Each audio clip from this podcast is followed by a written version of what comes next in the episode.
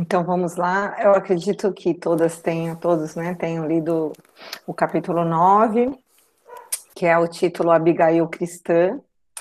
Então, é, o capítulo eu fiz um resuminho do começo, e aí a gente vai seguir naquele esquema, né, de, de destacar os, as partes importantes, relembrando, né, o, o, a semana passada o Juliano finalizou é, a parte lá da, do, do martírio de Estevão, e aí, lembrando que Saulo acabou que terminou o seu compromisso com Abigail, e aí Abigail e acabaram se distanciando.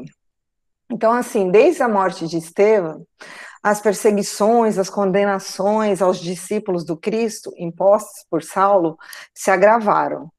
Emmanuel, ele nos relata novamente que começou é, a crescer um grande êxodo de, e aí ele destaca, ele fala de muitos trabalhadores, que, né, então muitos trabalhadores saíam de Jerusalém e buscavam outras regiões onde essa perseguição ao cristianismo não estava tão, tão, tão forte ainda.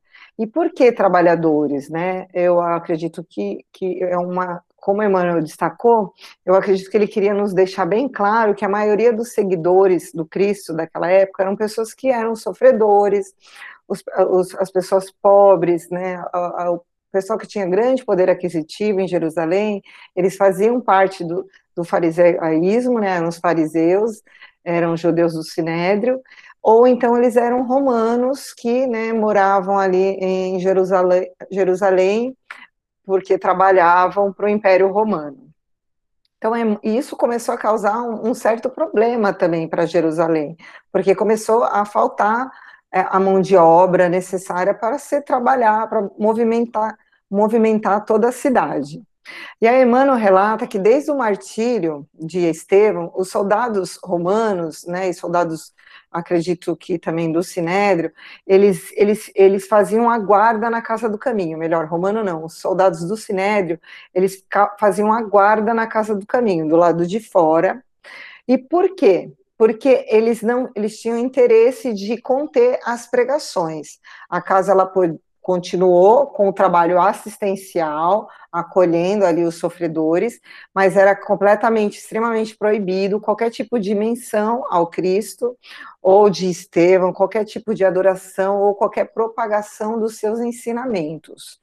E, e, ele fala que as perseguições é, aos cristãos, eles não se limitavam somente aos discípulos adultos, né, aos homens, não, eram todos os grupos, né, tanto idosos como mulheres, como crianças, todos que faziam parte desse grupo, eles eram perseguidos pela equipe de Saulo.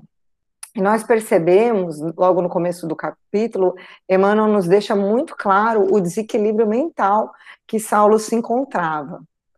Tanto que ele fala assim para a gente: o moço, o moço de Tarso parecia dominado por uma indiferença criminosa. Então, é, é, a gente começa a perceber uma mudança de, de personalidade, de postura. As rogativas mais sinceras encontravam no seu espírito do um rochedo áspero. Então, assim, as súplicas né, dos perseguidos, crianças, idosos, mulheres, não, não, tinham, não surgiam, surtiam nenhum efeito naquele coração endurecido. Incapaz de compreender as circunstâncias que lhe haviam modificado os planos e esperanças de, da vida, imputavam insucesso seu, dos seus sonhos de mocidade aquele Cristo que não conseguia entender, então, assim, ele não compreendia qual era, qual era o que era o Cristo, e também ele é, culpava Jesus por todos os insucessos da vida dele, pela, pela condenação de Estevão, pela a maneira como a vida, a relação com Abigail terminou, e aí ele continua falando, que ele odia, é, odiá-lo enquanto vivesse, não sendo possível encontrá-lo para uma vingança direta, perseguia-lo pessoa, na pessoa dos seus caudatários através de todos os caminhos. Aqui, no meu ponto de vista, nós percebemos uma mudança muito importante na postura de Saulo.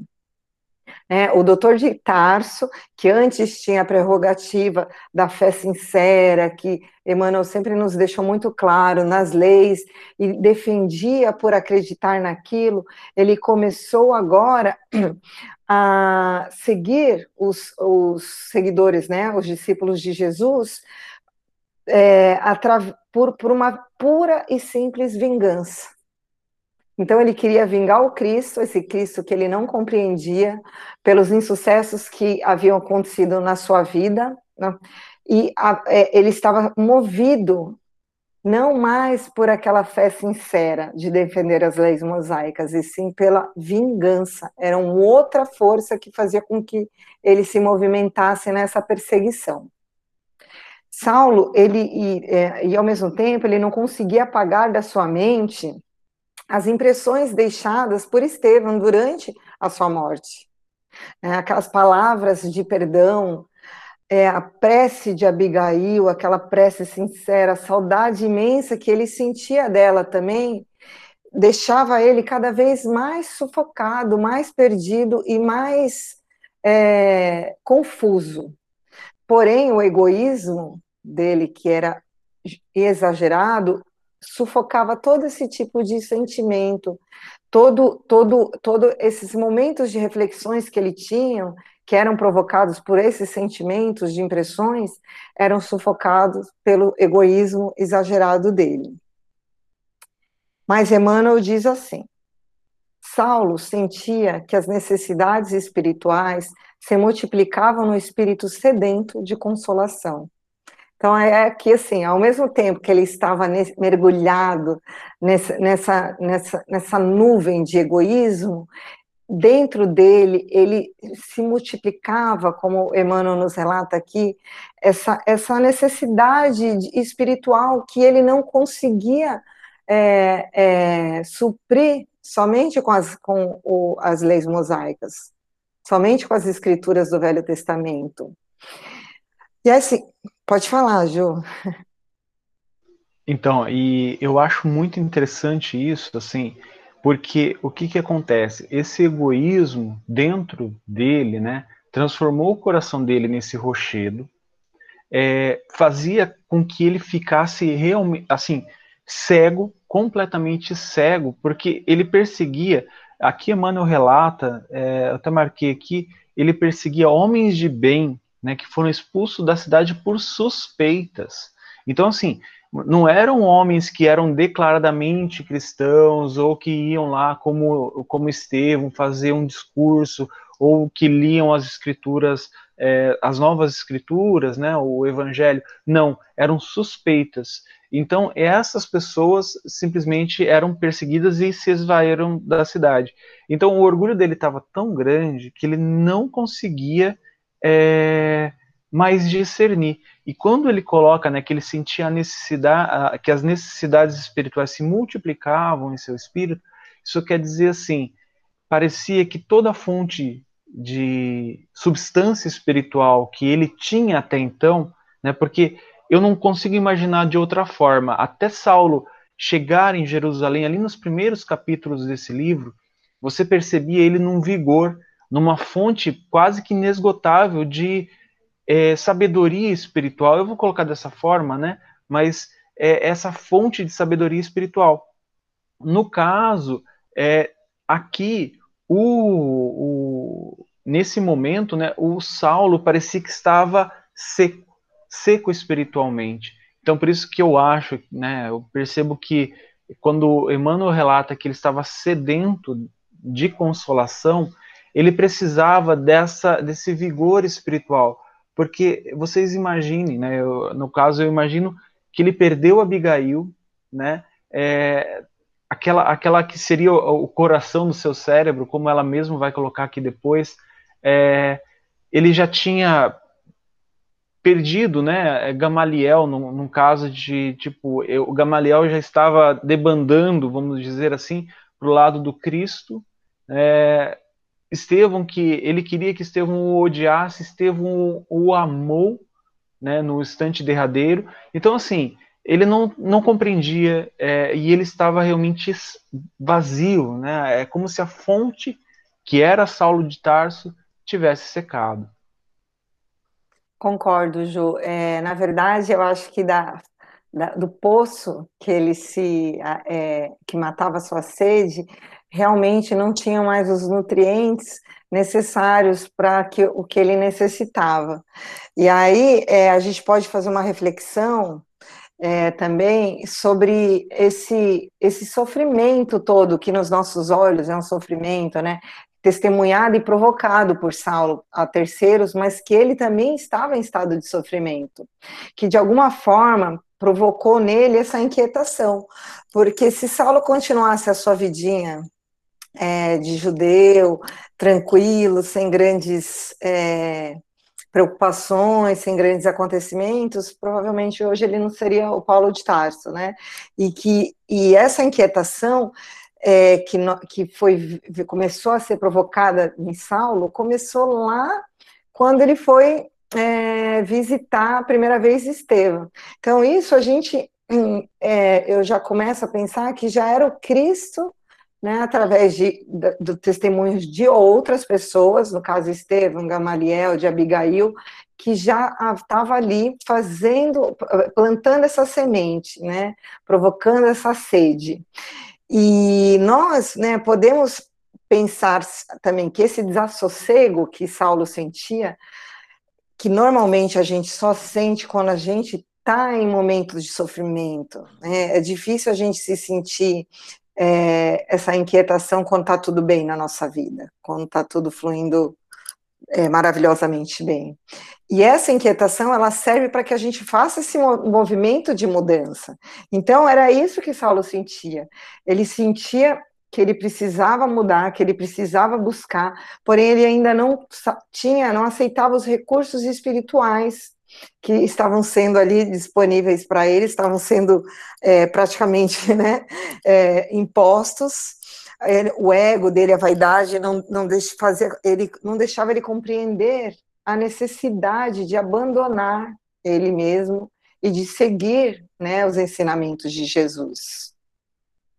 Então passaram-se oito meses e aí Saulo comentava com muita saudade de Abigail, sentindo, né, esse, esse, essa, esse amor todo que ele sentia por ela, a falta que Abigail fazia, como o Juliano mesmo falou, que ela era, né, o coração do seu cérebro, ela era o equilíbrio para esse, para esse, esse coração tão inquieto.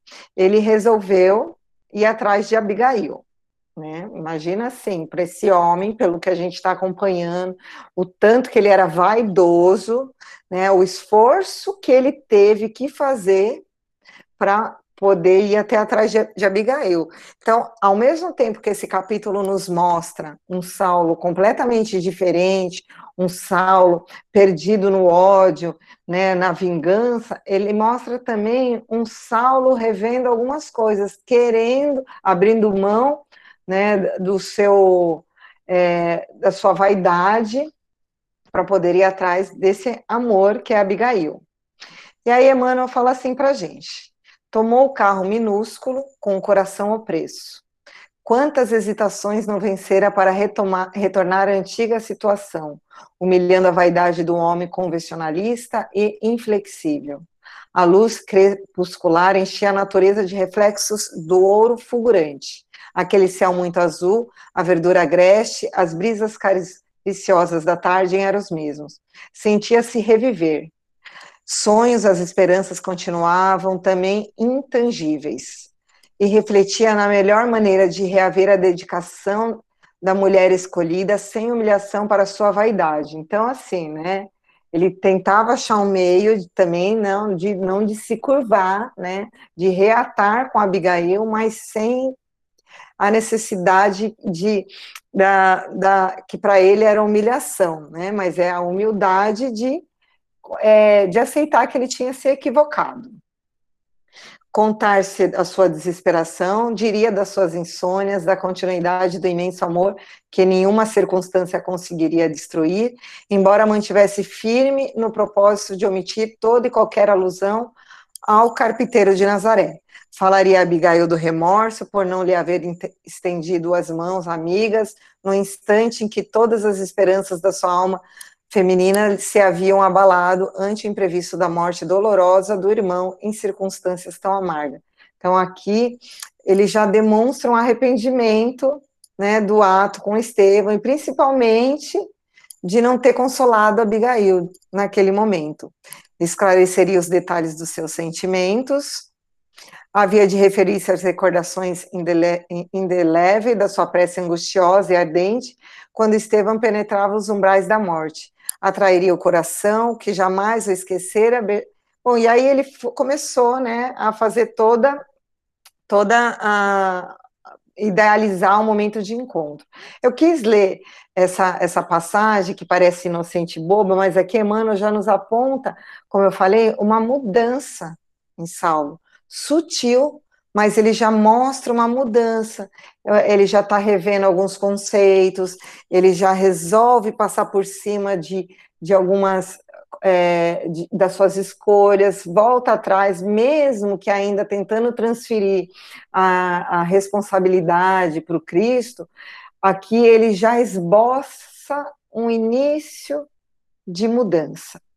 Então, Saulo chega à casa de Zacarias, e o mesmo informa o estado de saúde de Abigail, que a gente vê aí no capítulo, que eu não vou entrar em detalhes, né? Que ela, ela fica muito doente, e eles conversam um pouco sobre o ocorrido, e Saulo constrangido com a forma que Abigail, não, e aí o Saulo ele fica constrangido porque ele percebe que Abigail não expôs ele para a família, não falou que o, o ocorrido, é, simplesmente não, não deu nenhuma informação do que tinha acontecido, porque que Saulo não havia mais a visitado.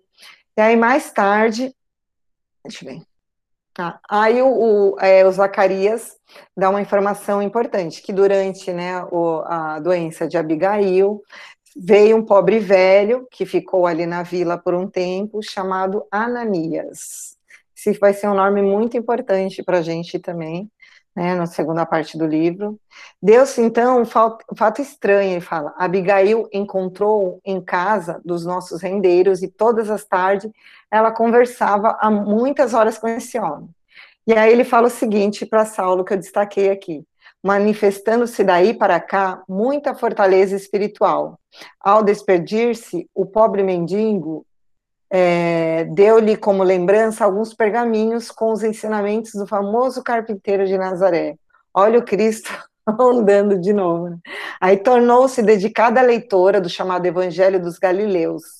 Consideramos a conveniência de afastá-la do semelhante novidade espiritual. Mas Ruth ponderou ser essa agora sua única distração.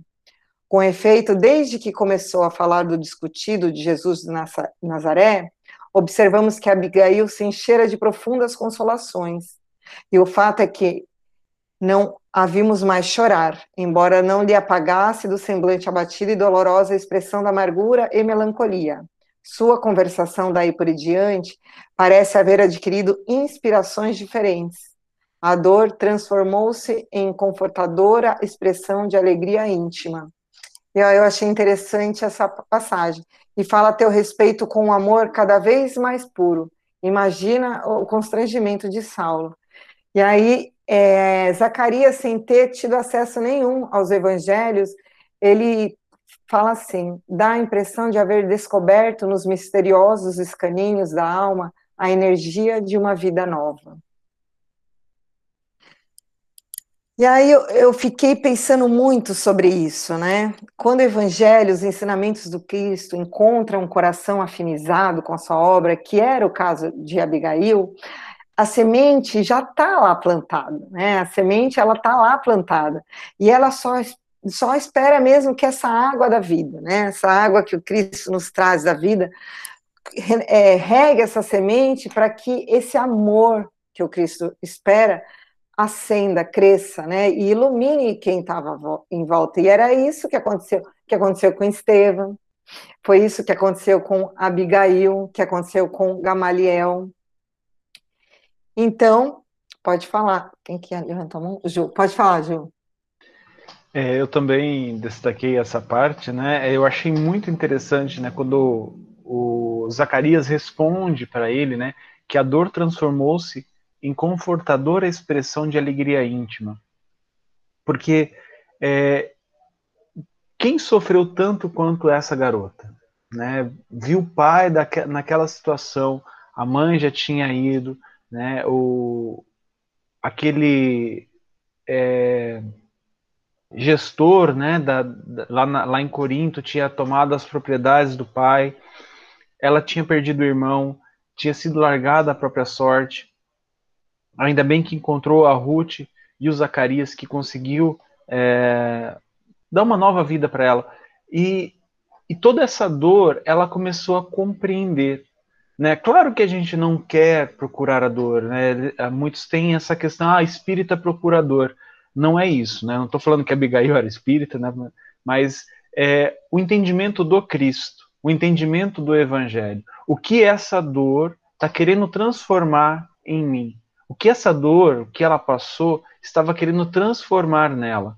É, eram expiações que ela tinha que, tinha que passar? Talvez, nós não sabemos, isso Emmanuel não trouxe aqui. Mas a compreensão dela dessa dor, e principalmente, ela tinha compreensão no, no, nas escrituras antigas e já agia de uma maneira bem diferente daquelas que, que normalmente era vista. Quando ela recebe o evangelho, ela muda totalmente. E quando o, o Zacarias coloca, né, que, que ela, ela tinha a impressão, né, parecia que ela tinha descoberto nos misteriosos caminhos da alma. Isso quer dizer, ela olhou para dentro da alma dela e tirou uma nova vida. Então aquilo já existia dentro dela, né? Por mais que ela não tinha acesso àquilo, o seu comportamento, as suas atitudes, elas refletiam isso. E quando ela encontrou o evangelho, ela era uma, era uma, uma expressão tão parecida com aquilo que estava dentro da alma dela que ela se transformou, né? Vamos dizer assim, não de uma hora para outra, é claro, porque isso já era dela, mas é como é, se tivesse se transformado aos olhos de Zacarias. Isso eu achei muito legal. Exatamente, Ju. É, as potencialidades que a Abigail e também o Estevão né, demonstram já é, eram eminentes, né? Eles só não sabiam como realmente usá-las, né? Como acessá-las, vamos dizer assim. É, e aí o Evangelho de Jesus como sendo um roteiro, ele orienta você a utilizar essas potencialidades que você tem, que o ser humano tem é, a encarar as vicissitudes da vida, como a dor, por exemplo, de uma, uma forma diferente. E era essa, essa, essa, essa forma de encarar os acontecimentos da vida passageira que a Abigail tinha é, reaprendido. Né? Era uma forma diferente. Então, Saulo, é, Emmanuel fala que Saulo experimentava indisfarçável angústia. Penosa emoção resolvia-lhe a alma generosa e sensível.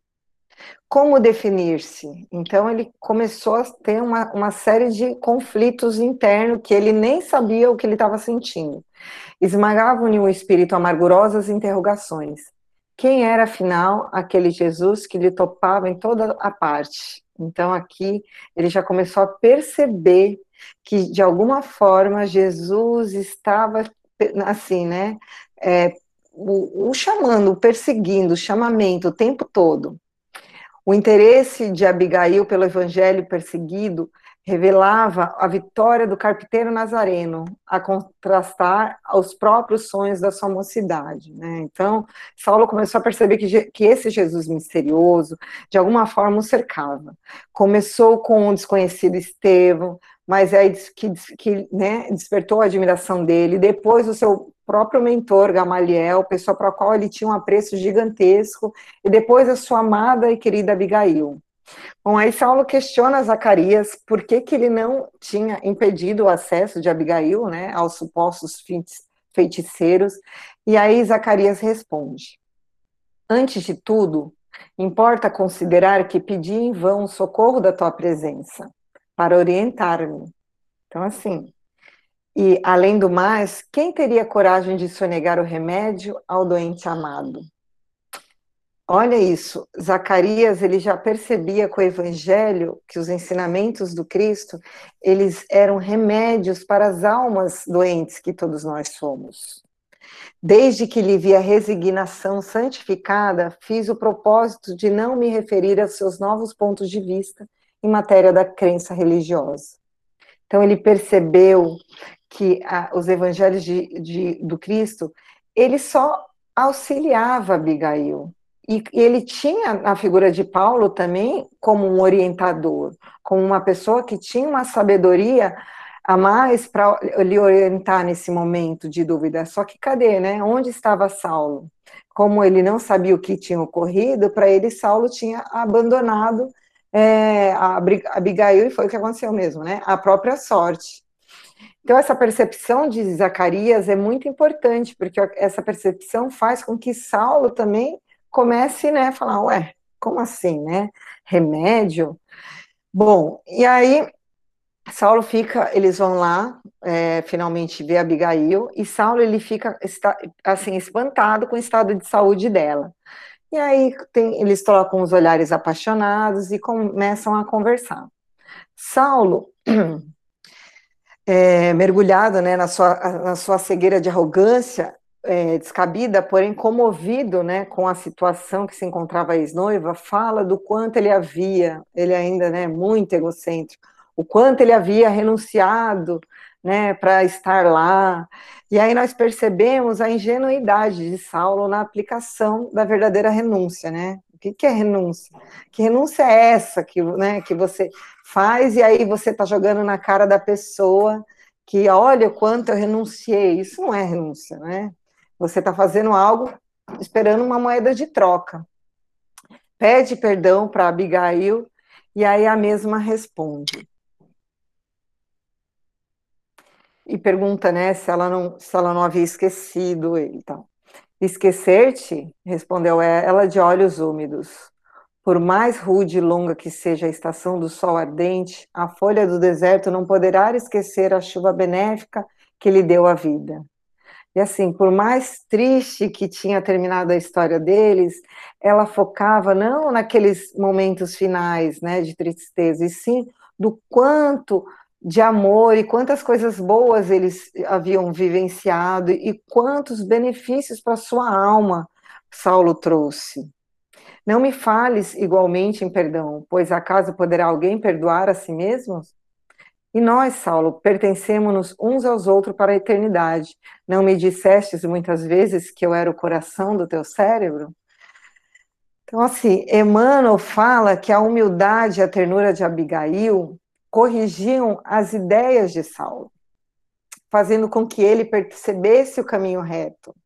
Então, isso é um ponto, é, a forma como ela lidava com Saulo, a forma como ela, é, a amorosidade que ela é, acolhia os erros, né, os equívocos dele, faziam que, que ele percebesse que ele estava no caminho uh, errado. Então, aqui também a gente percebe que às vezes a gente é, quer mostrar né, para os nossos companheiros de jornada, os nossos irmãos, que eles estão no caminho equivocado, mas a gente não sabe como conduzir isso, né? A gente não faz isso com amorosidade, e sim com imposições.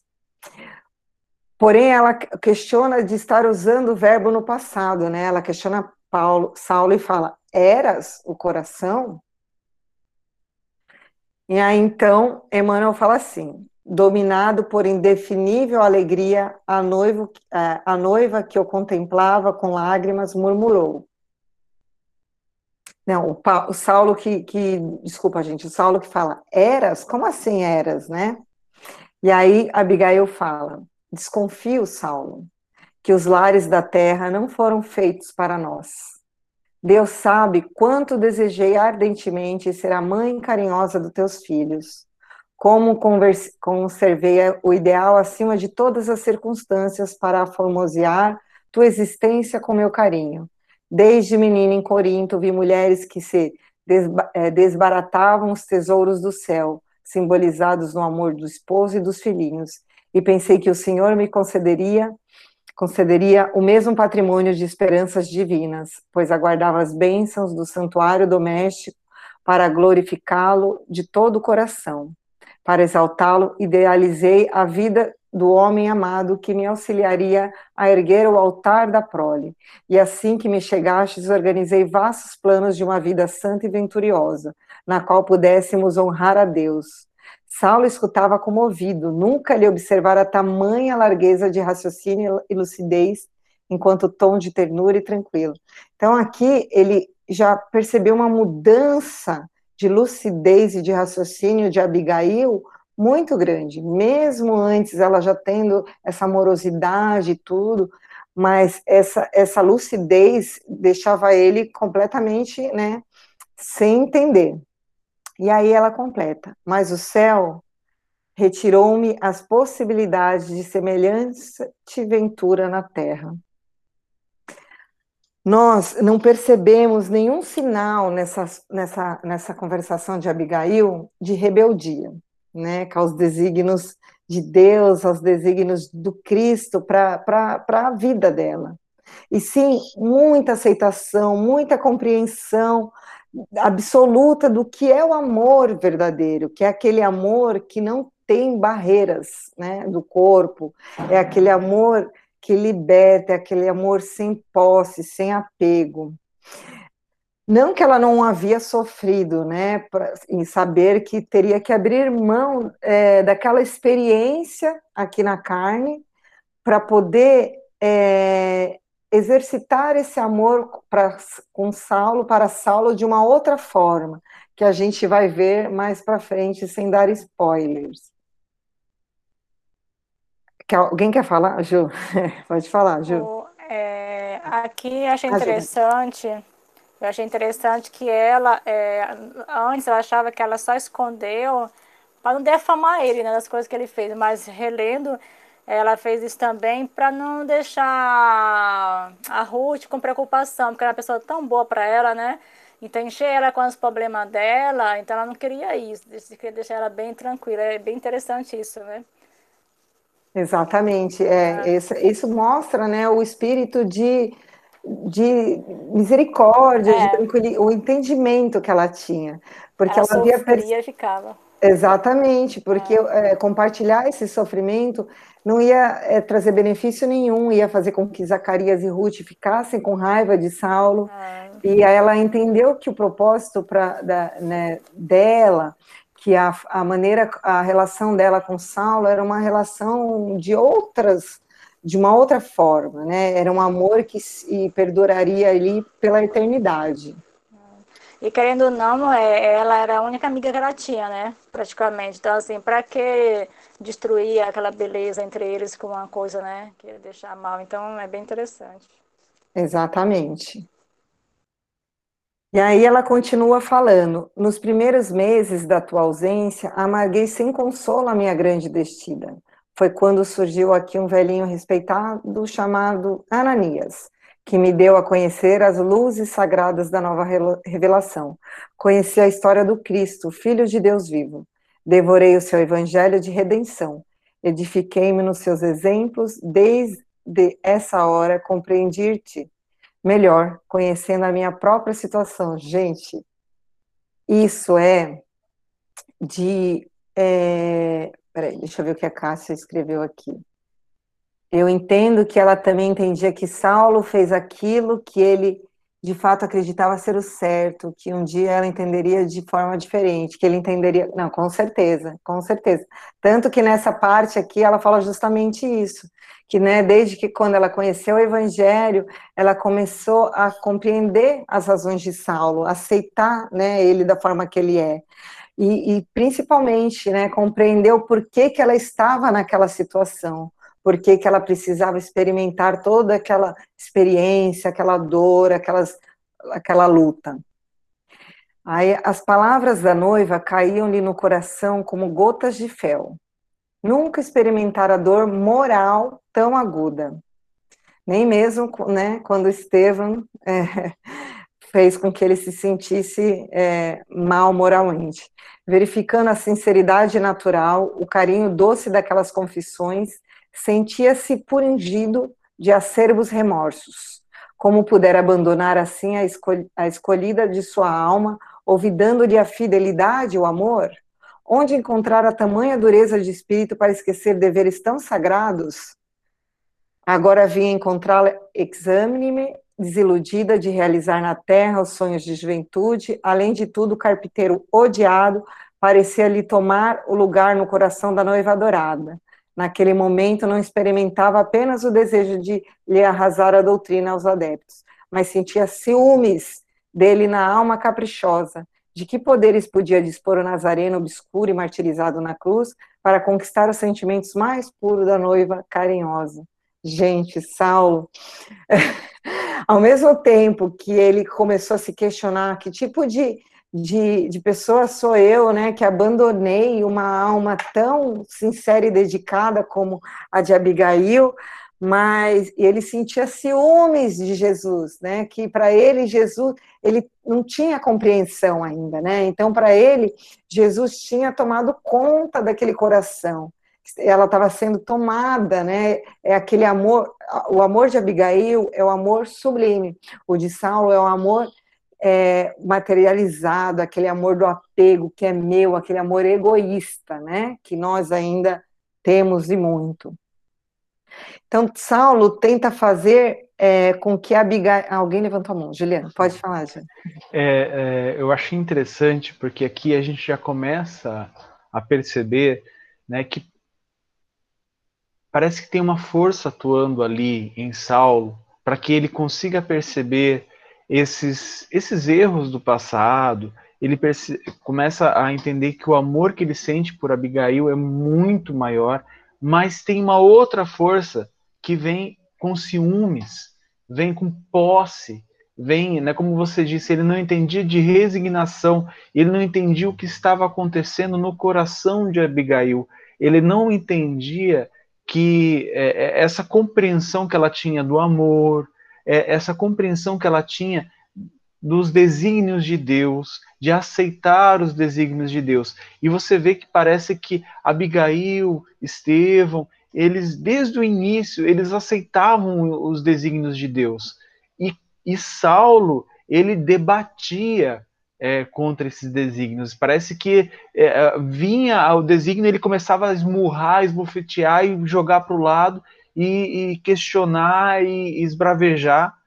E eu acho que isso era aquela força, né? Daqui a pouco eu acho que o capítulo, o, o Emmanuel vai falar sobre essas duas forças que atuam, né? E, e eu fiquei demorei um pouquinho para é, pensando o que seriam essas duas forças. E eu já imagino aqui a primeira manifestação delas, né, dessa, dessa força de eu querer me transformar, mas essa outra força de vou lutar contra os desígnios de Deus. Né? Eu achei bem, bem, bem, bem relevante quando o Emmanuel coloca dessas duas forças. É, é, importante mesmo, relevante, porque a gente passa por esse conflito, né, Ju? É, nesse processo de transformação que todos nós estamos vivendo.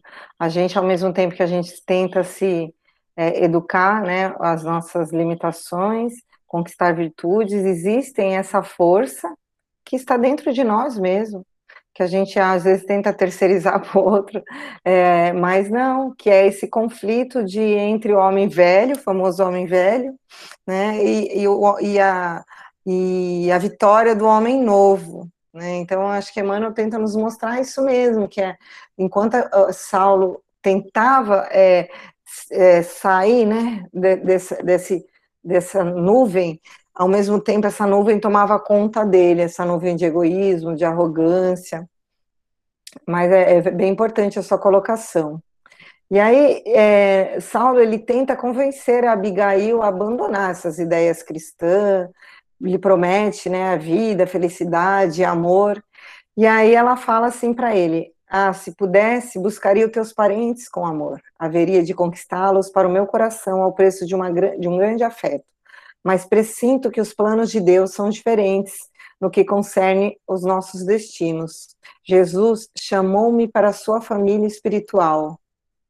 Ai de mim, exclamou Saulo, cortando-lhe a palavra em toda parte, todas as expressões do carpinteiro Nazaré. Que, que flagelo, não repita semelhante coisa. Deus não seria justo se te sequestrasse ao meu afeto. Quem poderia, então, como esse, com esse Cristo, inter, interpor-se nos no, nossos votos? Então, assim, como assim, né? Quem Deus está pensando o quê? Que, que justiça, que Deus justo é esse que vai me tirar do convívio, né? Que vai impedir com que eu conviva com você, Se, né? E, e, muito menos esse Cristo, né? Então, é, a compreensão dele, né? De, de desígnios, a, perce, é, a percepção equivocada do que é justiça divina, né? Então, não só dele, o que a gente tem também a, a, nossa percepção equivocada e a, a, percepção de Saulo de justiça estava muito ligada aos interesses pessoais dele, né, aos interesses mundanos, aos interesses materiais, às paixões da terra, né, não tinham nada de espirituais. Então, Saulo, e aí ela fala, Saulo, de que nos valeria a desesperação? Não será melhor inclinarmos com paciência aos sagrados desígnios? Não alimentemos dúvidas prejudiciais. Este leito é de meditação e de morte. Então, ela, ela sabia que ela estava próxima e ela aproveitava esse momento dela de doença para meditar mesmo sobre a sua conduta, sobre as suas escolhas, sobre né, a forma, tentar ter uma mudança de visão. O sangue, várias vezes, já me golfou pronunciando o fim mas nós cremos em Deus e sabemos que esse fim é apenas corporal. Nossa alma não morrerá, amar, amarmos-nos eternamente. Porque, por que, que ela tinha também, essa, e Saulo também, eles têm essa crença, porque o judaísmo, eles têm, né, a crença na vida após a morte, inclusive da reencarnação. Isso não é só para o espírita, nem para o budista, o pessoal do hinduísmo. Né? O judaísmo tem a parte que é o é a Kabbalah, que eles estudam essas, essas as coisas, vamos dizer assim, o mundo espiritual. Então Saulo ele fica inconformado, porque para ele era passividade, né? A passividade de Abigail e tenta e, e, a mesma tenta explicar o seu comportamento, né, a maneira como ela estava aceitando aquela situação dela, embaçado na nova doutrina que era o evangelho. Gente, desculpa, eu separei assim quase todo o capítulo porque eu achei, é. E aí a jovem ela não conseguia dissimular a irritação, o jovem, né, desculpa o Saulo, que lhe vagava, ele não conseguia disfarçar a irritação, né, de Abigail tentando mostrar, né, que com que ele enxergasse as coisas com outros olhos. E aí chega uma hora que ele fica até meio rude. Sempre o mesmo refrão, disse confuso, invariavelmente. A afirmativa de que ter vindo para os infelizes, né, que Jesus veio para os infelizes, para os doentes por, e infortunados, mas as tribos de Israel não se compõem apenas de criaturas dessa espécie. E os homens valorosos do povo escolhido? E as famílias de tradições respeitáveis estaria fora da influência do Salvador? É uma questão interessante que ele trouxe para Abigail, né? E aí ela responde: tendo lido os ensinamentos de Jesus, respondeu a moça com firmeza, e suponho compreender as tuas objeções. O Cristo, cumprindo a sagrada palavra dos profetas, revela-nos que a vida é um conjunto de nobres, nobres preocupações da alma a fim de que marchemos para Deus pelos caminhos retos. Não podemos conceber o Criador como juiz ocioso e isolado, senão como um pai desvelado para o benefício dos seus filhos. Os homens valorosos a que te referes, os foros das enfermidades e sofrimentos, na posse das bênçãos reais de Deus, deviam ser filhos laboriosos, preocupados com o rendimento da tarefa que lhe foram chamados a cumprir a prol da felicidade dos seus irmãos. Mas no mundo temos contra nossas tendências superiores o inimigo que se instala em nosso próprio coração.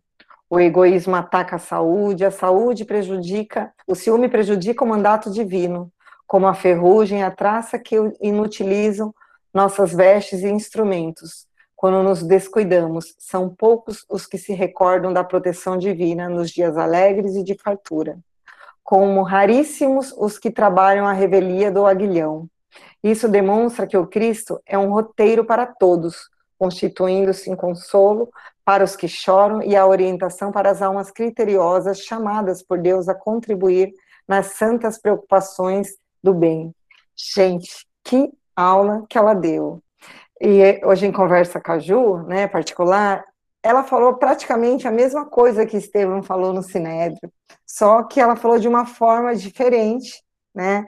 Ela, ela e, e mostrando que o papel, né, das pessoas que foram convocadas por Deus para o trabalho dos de sacerdote, de trazer a palavra, né, de instruir os que têm menos, que têm mais dificuldades, era justa, eles não estavam fazendo aquele papel, né? Eles deixaram com que o poder, que o materialismo, que o ego tomasse conta deles, e mostrando também que cada um para Deus tem um papel diferente aqui, né, na, no, no, roteiro da vida.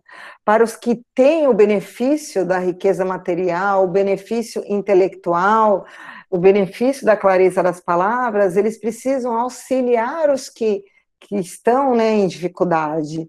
Porém, né, nem todos conseguem exercitar, exercer o seu papel, o papel que foi é, lhe dado né, no apostolado.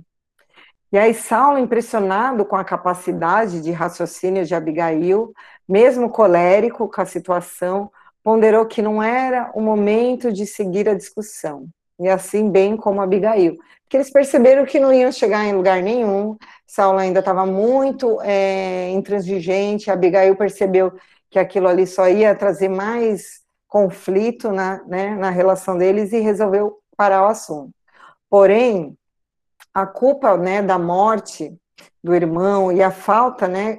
E, e, e, engraçado que Emmanuel deixa claro que não era só a culpa que ele sentia por ter matado Estevão, mas ele ficava assim ainda impressionado por Abigail não o acusar, né? Não, não, não, não cobrar nada dele. Isso deixava Saulo completamente é, incomodado. Né? Ele, ele esperava, né? A, a gente sempre espera que o outro tenha um, uma atitude como a nossa. Então, era uma atitude que seria normal para ele, de cobrança, e ele ficou incomodado com aquela capacidade dela de superar aquela situação tão traumática.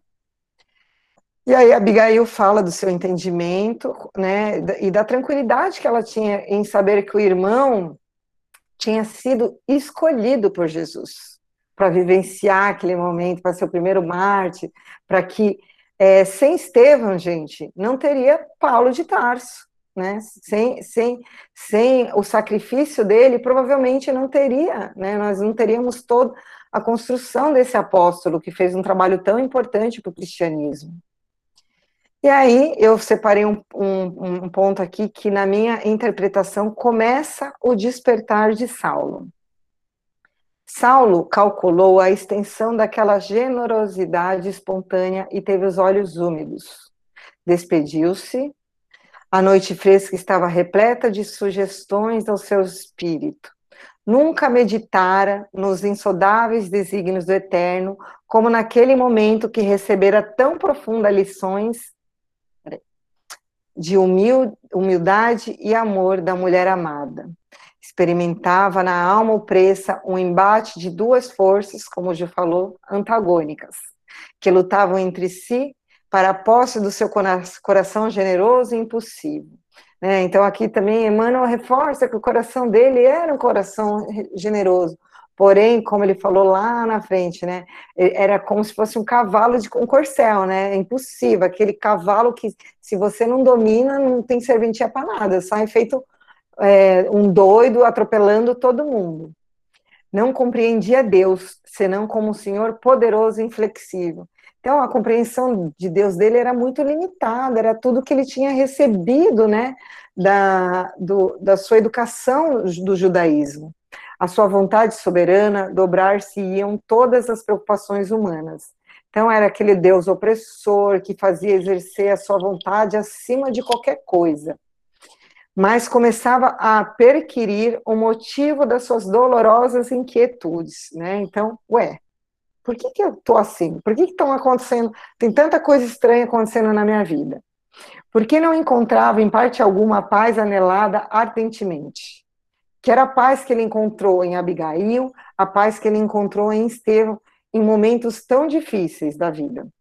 E todavia, aquela gente miserável do caminho entregava-se às algemas do cárcere sorridente e tranquila.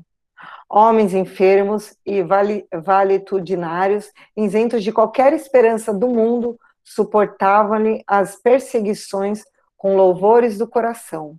O próprio Estevão, cuja morte lhe servira de exemplo inesquecível, abençoara pelos sofrimentos recebidos por amor ao carpinteiro de Nazaré. Aquelas criaturas desamparadas gozavam-lhe de uma tranquilidade que ele desconhecia. O quadro da noiva doente. Peraí, que eu me perdi aqui. O quadro da noiva doente não lhe saía dos olhos. Abigail era sensível e afetuosa, mas lembrava sua ansiedade feminina, a intensidade de suas preocupações de mulher, quando eventualmente não conseguia comparecer com pontualidade na adorável recanto, recanto da estrada de Jope. Aquele Jesus desconhecido proporcionava-lhe forças coração, ao coração. Se era inconstante, a enfermidade lhe extinguia a vida aos poucos, também evidente era o rejuvenescimento das suas energias espirituais.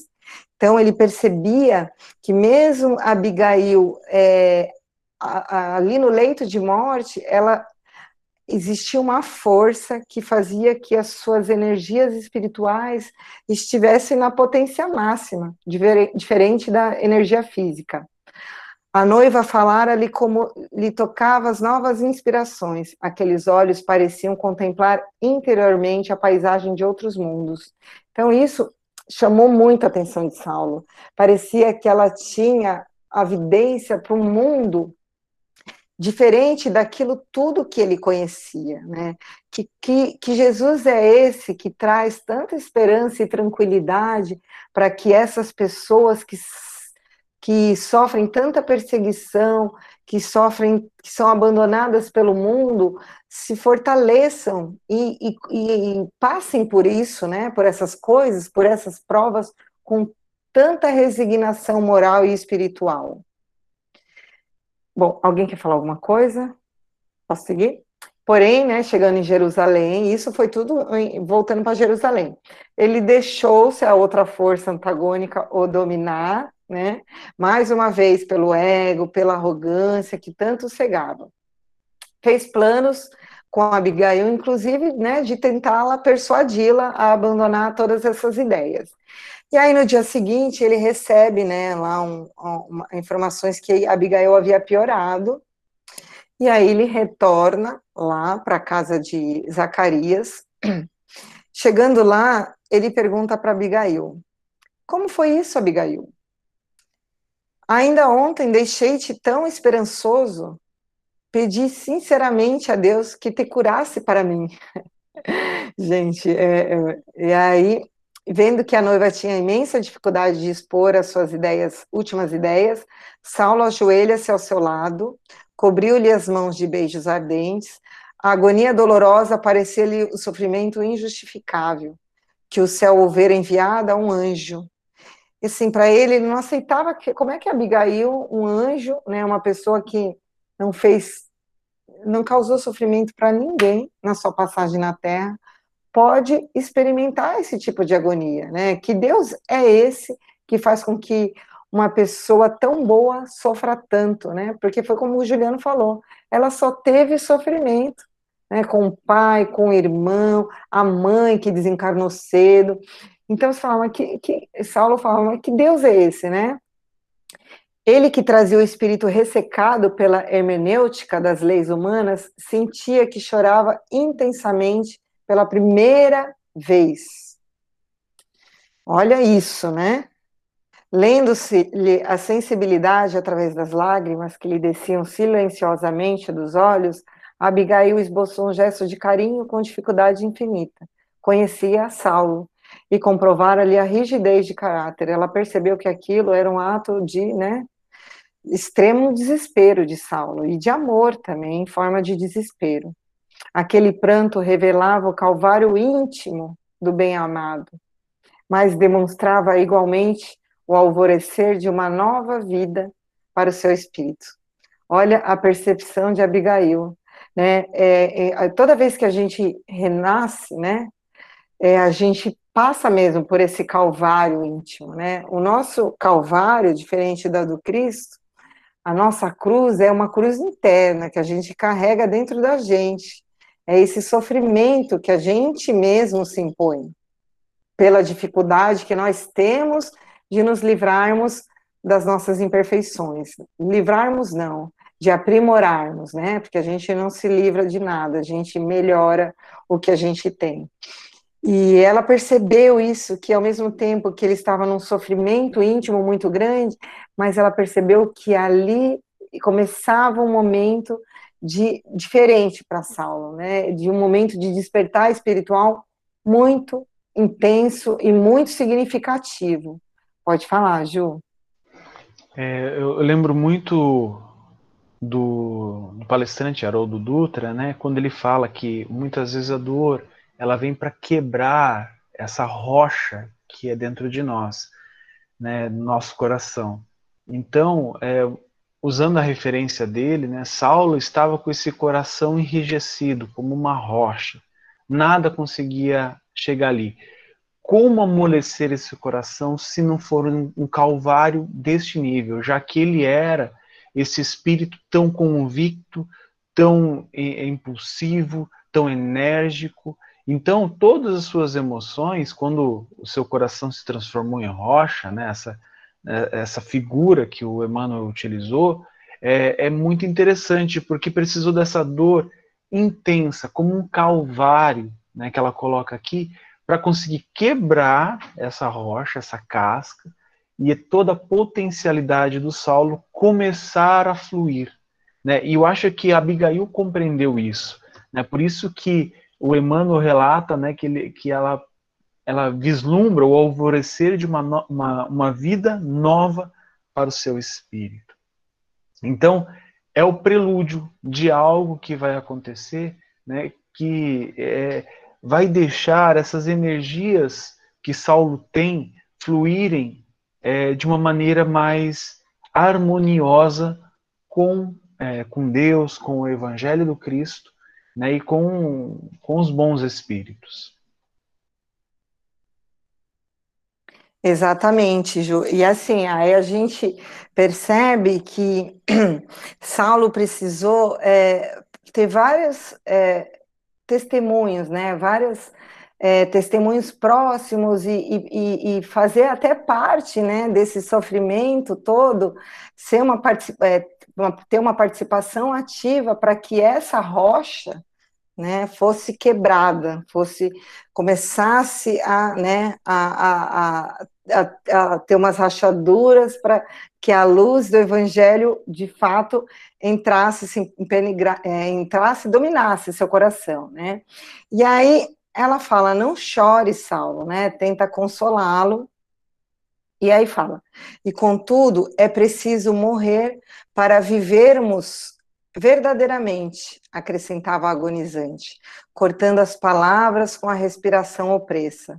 Jesus nos ensinou que a semente caindo na terra fica só, mas se morrer, dá muitos frutos. Não te rebeles contra os desígnios supremos que me arrebatam teu convívio material. Se nos uníssemos pelo matrimônio, talvez tivéssemos muitas alegrias. Teríamos um lar com os nossos filhos, mas destruindo nossas esperanças, é, mas destruindo as nossas esperanças de uma felicidade passageira na terra, Deus nos multiplica os sonhos generosos, enquanto esperamos a união indissolúvel, auxiliar. Ó, prestem atenção nessa parte. Auxiliar-te-ei de onde estiver e de onde consagrarás ao Eterno em esforços sublimes e redentores. Aqui Abigail traz informações muito importantes, né? Qual que é o, pap o papel dela né, qual vai ser o papel dela de acompanhar essa, essa missão de Saulo, né, essa transformação de Saulo, e que e ela dá, né, ela pronuncia, é, vamos dizer, ela profetiza para Saulo que ele tem esforços redentores e sublimes que será consagrado por Deus e pelo Cristo, né? E que ela terá um papel importante nessa, nesse, nessa caminhada, nessa jornada de Saulo. E aí te, e ela fala. Não, aí ele fala: quem te deu essas semelhantes ideias? Perguntou o jovem ralado de angústia. Essa noite depois que partiste, ela fala, senti que alguém se aproximava enchendo o quarto de luz. Era Gesiel, Gesiel, que vinha ver-me. Ao avistá-lo, lembrei-me de Jesus no inefável mistério da sua ressurreição. Então, quando ela viu o irmão né, no seu quarto, ela falou, gente, ela lembrou da passagem lá que que era conhecida por eles, da ressurreição de Jesus, da aparição dele, dele para os apóstolos. Anunciou-me que Deus santificava os nossos propósitos de ventura, mas que eu seria levada ainda hoje à vida espiritual. Ensinou-me a quebrar o egoísmo de minha alma, encheu-me de bom ânimo e trouxe-me a grata nova de que Jesus ama-te muito e tem esperanças. Já vou chorar, estou com vontade de chorar. Esperanças em ti. Essa parte, é, é, eu acho que é uma parte crucial, assim, na minha, na minha interpretação para a reflexão de Saulo. Né? Porque até o, o, é, esse momento, Jesus estava cercando Saulo né, de várias formas, mas sem dar é, nenhuma mensagem direta para ele. Né? que, do que ele queria de Saulo, né? E aqui não, através de Gesiel, ele fala que, que ele tem esperanças em Saulo, né? Que então tem esperanças em ti. Ou, seja, Jesus espera algo de mim. O que que ele espera que, né? Que eu sirva a ele, que eu trabalhe para ele, que eu pare de perseguir ele, Aí ela continua: refleti então que seria útil entregar-me a jubilosa às mãos da morte, pois quem sabe se ficasse no mundo não iria perturbar a missão que o Salvador te destinou. Gente, isso é um, esse é o verdadeiro ato de renúncia. Né? É, ela percebeu que se ela continuasse encarnada, não que isso estava assim, né, na, na, não era uma decisão dela, mas ela compreendeu que se ela continuasse encarnada, ela provavelmente perturbaria, né, teria, traria dificuldade para Saulo, porque imagina se Paulo né, Saulo casa com Abigail, constrói família. Como é que ele vai, como é que ele vai fazer depois? Todo mundo sabe a história de Paulo, então não é spoiler, né? É, como é que ele vai fazer todo esse trabalho que ele fez pelo cristianismo, né? Peregrinando aí pelos países, né? Passando praticamente ele não tinha residência, né? Ele ficava nos desertos aí, fundando igreja atrás de igreja, levando a palavra de Jesus, né, para vários lugares e com família, com a preocupação com os filhos. Ele não ia conseguir, ele ia, ele ia se sentir culpado, ele ia ficar limitado, ia limitar né, o propósito de Saulo. Então, às vezes, a gente olha para esse tipo de acontecimento, para alguns acontecimentos da nossa vida, e aí a gente fica meio sem entender, achando que Deus está sendo injusto, que tudo dá errado na nossa vida, que os caminhos são difíceis. E às vezes a gente precisa prestar atenção se a gente não está fazendo escolhas que, que, que não são as, as melhores escolhas para nós. A, a, vida, eu acho que ela sinaliza o tempo todo, né? Que a gente precisa voltar para o trilho, que a gente precisa é, voltar para o pro propósito principal. Qual que é o propósito principal da nossa reencarnação? O nosso aprimoramento. Né? A partir do momento que a gente se perde ali, que a gente é, se deixa levar pelas circunstâncias da vida, pelas facilidades momentâneas, a gente se perde no caminho, assim como Saulo, né? E não só para Saulo, Jesus também tem espera da gente, ele tem esperanças, né? com, com a gente. E aí, toda vez que a gente sai da rota, sempre vem uma voz amiga de uma mãe, de um amigo, de um filho, de um marido, que faz essa lembrança aí, né, que nos lembra, assim como Abigail para Saulo, né, que Jesus tem esperanças em nós. O difícil é a gente ter essa percepção que ela tem, né? De, o, às vezes a gente perturba tanto caminhar, né, das pessoas que estão conosco e não deixa com que elas exer exerçam seu livre-arbítrio. Então a gente precisa ter também essa fazer essa reflexão para saber qual é o momento que a gente precisa se resignar, né? O momento que a gente precisa é, renunciar, né? O nosso ego, a nossa vaidade para para entender, para aceitar os desígnios de Deus. E aí ela traz mais uma informação importante. E Eziel afirmou que nos que nós te ajudaremos em um plano mais alto. Essa é uma informação muito importante. Então, Estevão e Abigail teriam uma missão, né, terão uma missão muito importante nos planos mais altos de auxiliar Saulo nessa jornada aí toda que nós conhecemos.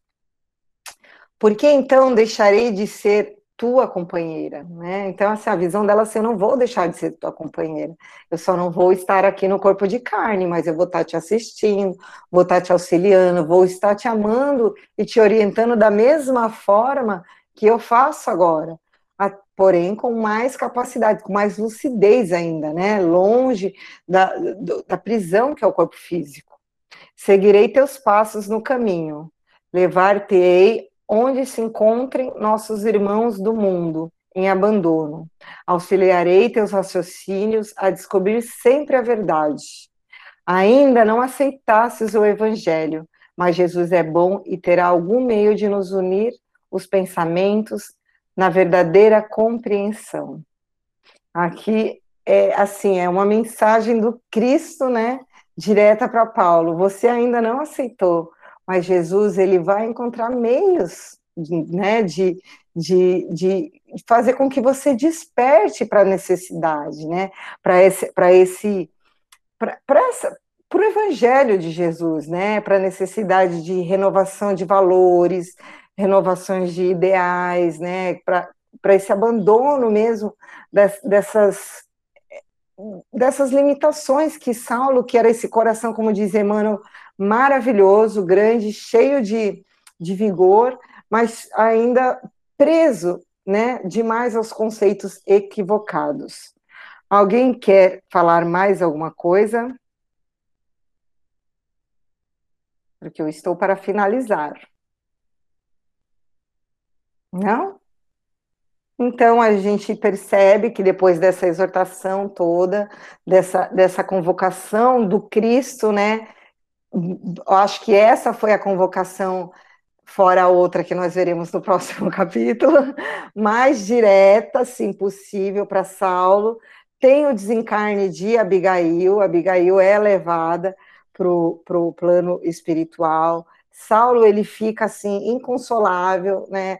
ele, ele ainda está naquele momento de compreensão ainda muito limitada do que é Deus, do que é justiça divina, quais são os propósitos de, de Deus para sua vida. Até então ele achava que era servir né, ao sinédrio, servir para que as leis né, judaicas fossem cumpridas, e a vida fez com que ele é, a vida foi mostrando através dos seus, das pessoas que muito ele amava, que as coisas não estavam indo para o caminho certo, né? Que as escolhas que ele havia feito precisavam ser revistas, ser reestudadas.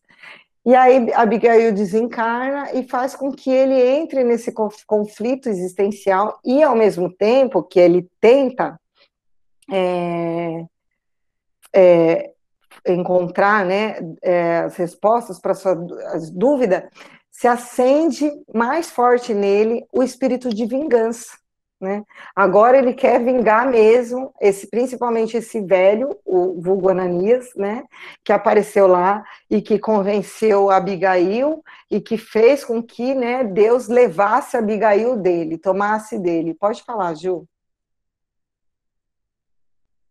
Então, algo que me chamou bastante atenção aqui na narrativa do Emmanuel é quando Abigail desencarna, né? E aqueles corações, Ruth, é, Zacarias e o próprio Saulo que estavam ali, estavam bem desolados.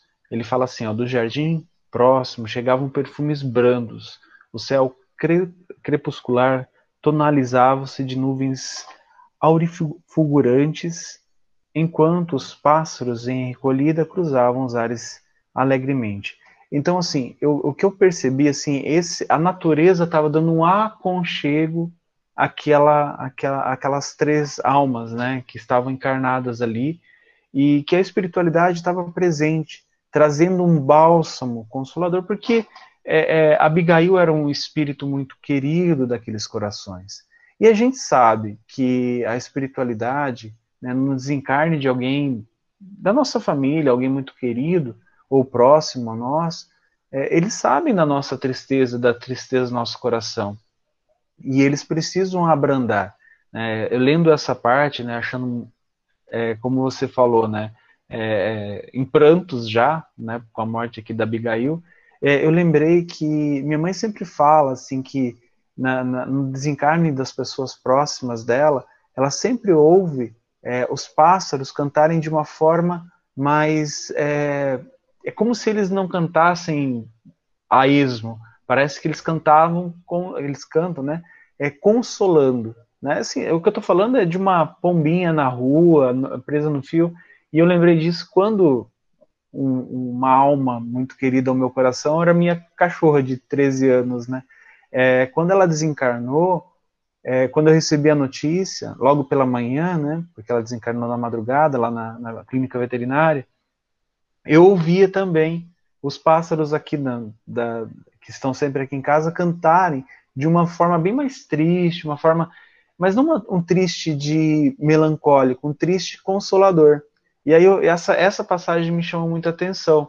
É, e eu não percebi, é claro que eu não estava com cabeça para isso, mas eu não percebi que a espiritualidade estava atuando para consolar o meu coração e no caso aqui dos personagens, o coração desses três mesmo que Saulo tivesse ainda com essas é, é, insistindo nessa ideia de vingança contra o, o Jesus Cristo, é, a espiritualidade estava ali, a natureza estava se expressando, né? A espiritualidade estava se expressando através da natureza. Exatamente, Ju. Você falou uma coisa que eu sempre falo, que toda vez que algum caiçara mesmo desses antigos desencarnam, sempre chove. Aí eu falo assim, olha, quando desencarna Caiçara, é impressionante, sempre chove na, né, aqui na cidade ou no bairro. Mas é, a gente vai entrar na semana que vem num, num, num, capítulo bem importante também, e eu acho que a gente é, tem que fazer uma reflexão desses capítulos é, que nós estudamos até agora, que, e referente à nossa vida, o quanto de opções né, que Saulo teve para escolher um caminho diferente, né, para escolher um caminho de, de não provocar tantas dores, dores nos outros, né, tanta dor, sofrimento, e principalmente nele também. Né, e, e, e em todo momento ele deixou com que as suas escolhas é, das paixões, né, dos apegos, da sua vaidade, da sua arrogância, tomasse conta dele. E aí as consequências disso, né? É, ele foi obrigado a se despedir de um amor, é, e através desse sofrimento, que a gente vai acompanhar no outro capítulo, ele vai, e vai ter ainda muito sofrimento que ele vai passar, mas não, não acaba nunca esse sofrimento, mas, enfim, nós precisamos fazer um paralelo com a nossa vida sobre isso, né? Será que a gente não está escolhendo o caminho que alimenta né, a nossa arrogância, o nosso ego, os caminhos fáceis, né? É, e nos provocando dor, provocando dor no outro, né? quantos caminhos, quantos, né, que nos são ofertados, que são os caminhos mais tranquilos, menos sinuosos, né? E aí a gente acaba indo contra, né? Fazendo, brigando com Deus, brigando, né, com a vida. E isso traz um reflexo muito ruim. Então, às vezes a gente precisa avaliar se o nosso coração não está com essa rocha aí, envolto nessa rocha enorme, e que se ele de repente só será quebrado através de um sofrimento, de uma dor muito grande. Eu, acredito que não, né? Como se estamos aqui estudando, quer dizer que a gente já despertou para alguma coisa. Mas isso, para que isso sirva também de bússola para a gente, orientadora, né? Para quando a gente tiver que escolher algum tipo de caminho, que a gente avalie o, o quanto de dor provoca para as pessoas que estão em nossa volta, porque normalmente a gente escolhe o que provoca menos dor para nós, né? É, mas a gente precisa, é muito difícil ser feliz em cima da dor do outro. E é isso, se ninguém tem mais nada a acrescentar, a gente pode encerrar, não precisamos ficar apegados a, a, horário. É, eu acho que o próximo capítulo, na minha opinião, para quem não chegou antes, é o melhor, assim, é maravilhoso, eu não consigo nem imaginar o que, que é uma convocação direta, né? E a gente e depois a segunda parte do livro, meu Deus, né? Uf, é, vai ser muito emocionante. Alguém quer acrescentar algo?